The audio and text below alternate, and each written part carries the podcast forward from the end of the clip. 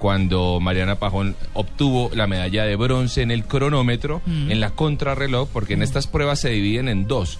eh, pruebas a contrarreloj como en el ciclismo y pruebas eh, ya obviamente eh, uno frente a otro. ¿no? Queda una vuelta más de varones en esta clasificación y después comienzan las mujeres. Vamos a escuchar lo que dijo Mariana Pajón después de, de su clasificación y de su carrera de ayer. Quiero agradecerles a todos por todo el cariño, por todo el apoyo, desde que hoy la se sienta, lo que en Colombia nos mandan. Hoy fue un día muy bueno para mí, me sentí muy bien, en la clasificación hice la mejor vuelta de todo el campeonato mundial, eso significa que estoy muy fuerte. En la superfinal simplemente cometí unos errores que mañana los vamos a mejorar, pero de todas maneras me quedo con el mejor tiempo que hice, me quedo con que estoy muy fuerte y para mañana vamos por mucho más. Muchas gracias a todos.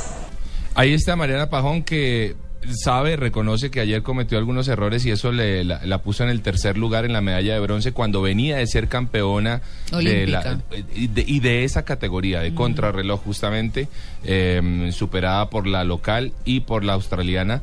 Eh, pero ella tiene el mejor tiempo de pista, lo que nos da eh, una muy buena luz, una muy buena esperanza de lo que puede ocurrir hoy, Diego, con Mariana Pajón y con Carlos Oquendo, a quien